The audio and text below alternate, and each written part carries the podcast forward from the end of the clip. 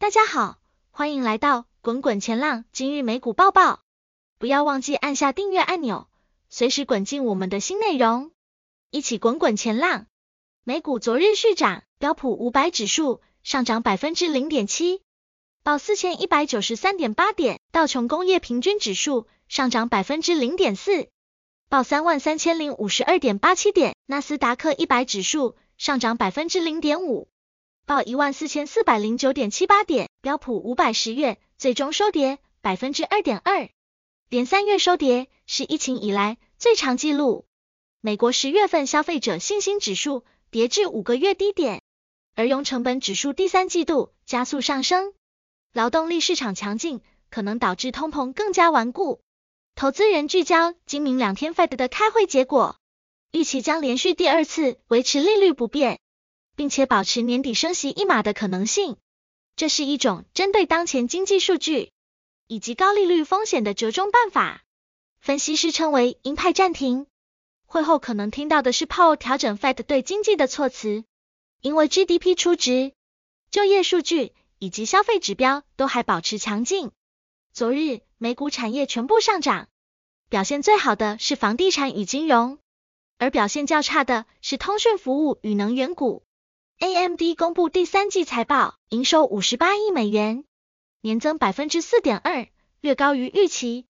然而，资料中心的营收和去年同期相比为负成长，且资本支出也略高于预期，自由现金流下滑。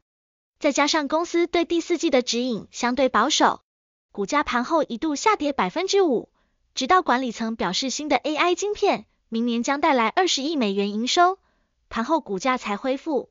整体而言，AMD 本次财报成绩算是中性偏弱，且新品受到晶片限制的负面影响还未反映，估值仍有许多压力要面对。